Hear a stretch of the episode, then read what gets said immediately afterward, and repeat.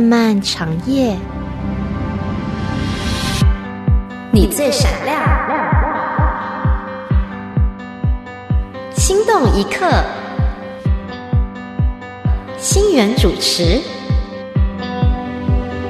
相逢此时，相约永恒。亲爱的朋友，你好，我是星源，欢迎来到今天良友电台的心动一刻节目。而今的离婚率越来越高，每个人面临的压力都很大。但是呢，有的人在结婚之后呢，仿佛在家庭当中两个人都不努力，或者是其中一个人过分的付出，另外一个人呢，基本上是坐享其成。那这样的结构是没有办法维系长久的关系的。按照圣经的说法，夫妻两个人是同父一轭，这个一轭呢是车前面的一根横木，要两匹马共同的去承担。婚姻是人生的一个新的阶段，但是结了婚并不意味着自我完善、自我成长的过程就可以结束了。如果婚姻只有一方意识到成长跟完善的必要性，就会造成双方全都痛苦。今天星源想跟你分享的文章是你最该讨好的人是你自己。这本书作者是米夏，欢迎坐上今天的心情按摩椅。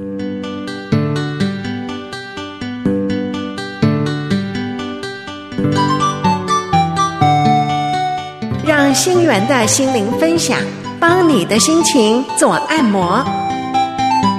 心情按摩椅。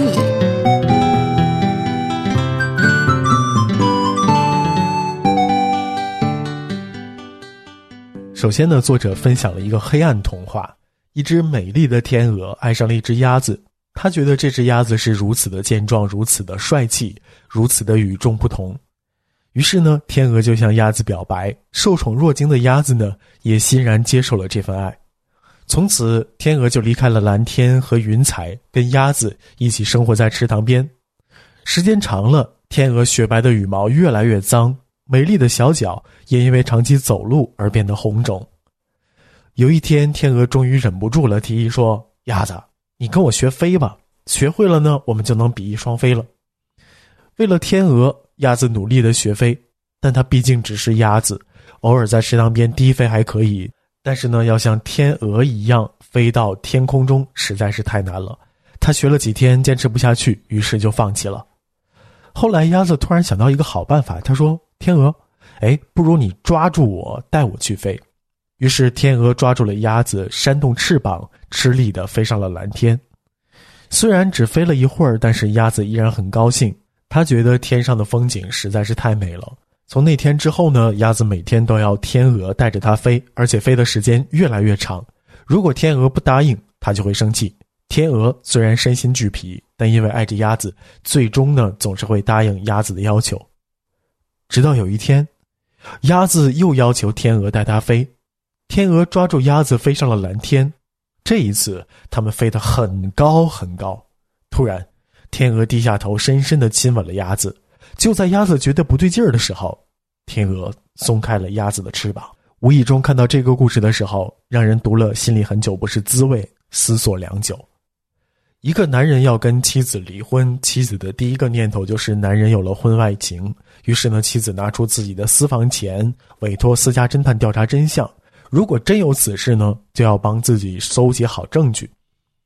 侦探跟踪了她老公二十天之后，给了妻子这样一份调查报告：你老公孤家寡人一个，不是在公司加班呢，就是回他父母家睡觉，要么呢就是回你们家换洗衣服。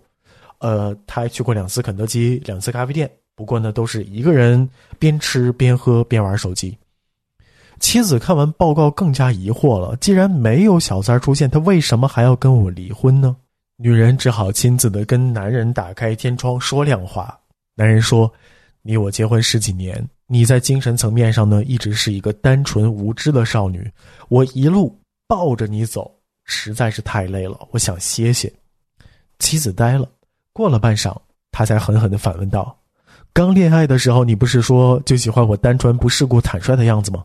你还说你要好好锻炼，抱我一生一世。”男人苦笑不已。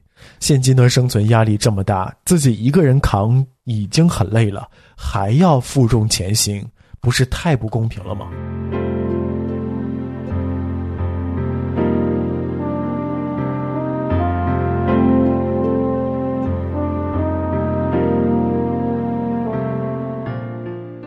进入婚姻之后在女人还要不要独立自强的问题上着实发生过很多啼笑皆非的故事。我们的男主角们在讲述这些故事的时候，一致的反应都是累，真累。他就没有意识到，我也是血肉之躯，没有办法帮他扛起所有的问题吗？有一种女人总是心怀一种理直气壮的逻辑，因为我嫁给了你，为你生了孩子，我婀娜的腰肢、脸上的红霞都被你偷走了，我把青春献给了你，这份恩情你应该如何销售、如何回报呢？你当然要好好赚钱，让我生活富足，脸上有光。除此之外呢，你们在百忙之中还要照顾我的情绪感受，要多关心我，多陪我。吵架了要让着我，我有事情你得为我解决。你为我做这一切，只是因为我嫁给了你。对于一个女人用青春做出的巨额投资的收益，你必须全权负责。可是，凭什么娶了你的人好像都欠了你，要一辈子都要做牛马来回报呢？世界上不是只有一个女人，疲倦的男人也会思考，也会衡量，甚至呢也会放弃。没有谁该背负起另外一个人的人生，一辈子去考验另外一半的臂力，是一件残忍的事。无论是在身体上、情感上、经济上，还是精神上，都要学会对自己负责。我们的幸福与不幸都不能够轻率的归因于他人。有一部很好看的，把婚姻问题刻画的入木三分的电视剧，叫《结婚十年》。夫妻两人在十年间的事业发展总是此消彼长，在落差中，丈夫渐渐跟聪明能干的工作搭档产生了感情，夫妻间的甜蜜往事不足以维持现有的激情。两人在微妙的差异中渐行渐远。心理学研究显示，对个人成长的满意度直接关系到对生活幸福度的认知。事业、爱情、孩子在生活中的比例失衡，会让夫妻间必要的感情交流日渐稀薄，致使婚姻面临内外夹攻的深层次危机。由于个人成长的不平衡。双方在世界观、价值观、社交圈子和关注层面上的差异会日渐凸显，夫妻间的高低差所产生的根源其实只在一念之差，无非是谁爬上了山顶，谁在半山腰就休息了。婚姻是人生的新阶段，但是结了婚并不意味着自我完善、自我成长就可以结束了。生活经验告诉我们，这种痛苦非常的普遍。如果婚姻当中的双方不同步的话，你要么去引领另一方成长，要么一个人独自成长，然后背着对方前行，跑完这场马拉松。夫妻两个人一起成长是一种比较理想的人生状态。如果两个人渐行渐远，无法同行，那么也许就会缘尽。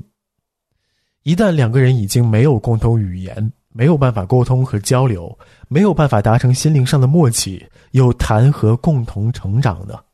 这种婚姻也必然是痛苦的。夫妻既然叫做配偶，那么首先呢就要互相配得上，这也就是圣经当中所说的同父异恶。如果其中一位马先生跑得累了，想歇歇脚、擦擦汗，或者呢索性栽了个谁都没话可说的跟头，那就非翻车不可。当然了，我们不是说丈夫要是个物理学家，妻子一定明白相对论；妻子是声乐家，丈夫一定会弹钢琴，而是说夫妻双方至少应该有足够的知识水准，了解对方是做什么的。即使在工作上不能够帮助对方，但是在生活及心理上都必须要有能力提供支援，最低限度也不要总让对方受累。这个世界上最美好的事情就是成长。如果一个女人能够喜欢自己而不怕衰老，是因为她始终在成长，她始终能够有跟时光抗衡的武器，她有自信，她看到自己的生命在不断的绽放。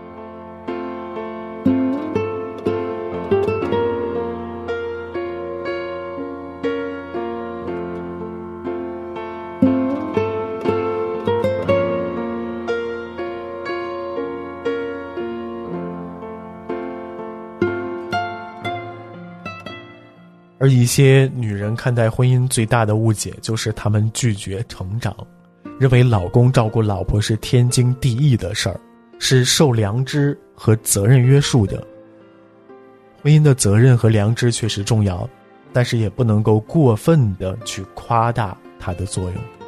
一个女人对婚姻的把握，不仅仅靠良知和责任，你需要自己有魅力，让自己的婚姻一直是一个活体，而不是成为一个空荡荡的约定。有句话叫做“悔教夫婿觅封侯”，也能够在一定程度上说明这个问题。男人太高了，而你一公分都没长，就只能够抬头仰视。习惯仰视男人的女人一定要切记：当你高昂着爱情的头颅仰视男人的时候，男人也在俯视你。你仰视的角度越大，你们之间的差距就越大，爱情的基础也就越薄弱。婚姻需要爱情之外的另外一种连接关系，最强韧的一种不是孩子，也不是金钱，而是精神上的共同成长。婚姻最好的保鲜方法是共同进步，一方不断进步，另一方原地踏步，只会导致越来越远，出现分歧是迟早的事。不要说这个世界残酷，也不要怪。人心易变，要怪，就只怪自己放弃了自己。张小娴有一篇文章叫做《谢谢你离开我》，他写道：“你会感谢他的离去，是他的离去给你腾出了幸福的空间。而被放弃的那个人，像不会飞的鸭子一样，如果没有摔死，希望也能够像张小娴所说的。”当时的坠落，换来的是日后的提升。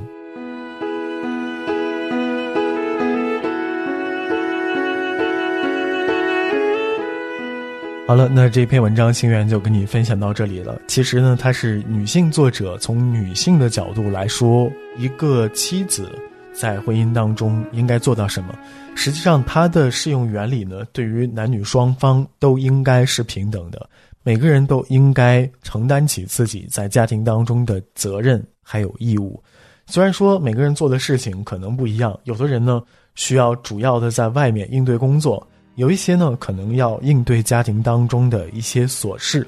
但是这些呢并不意味着在关系当中地位是不平等的。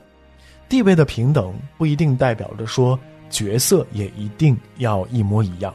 每个人所承担的不同。扮演好自己的角色，维持好自己在婚姻还有家庭当中的平等的地位，这才是能够幸福和长久的秘诀。好了，那今天的星动一刻星源就跟你分享到这里，感谢你的守候收听，我们下期再见。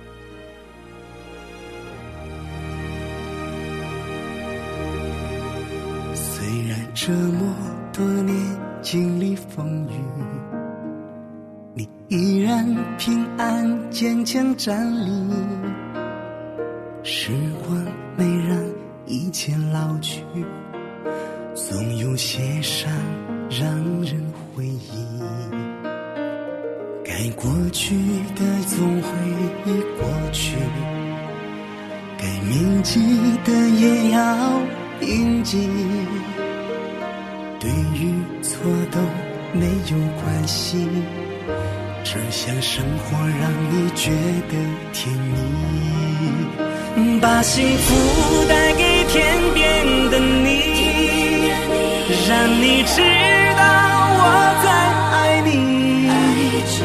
多么心酸我也愿意，只想有一天你回心转意，把好消息传给。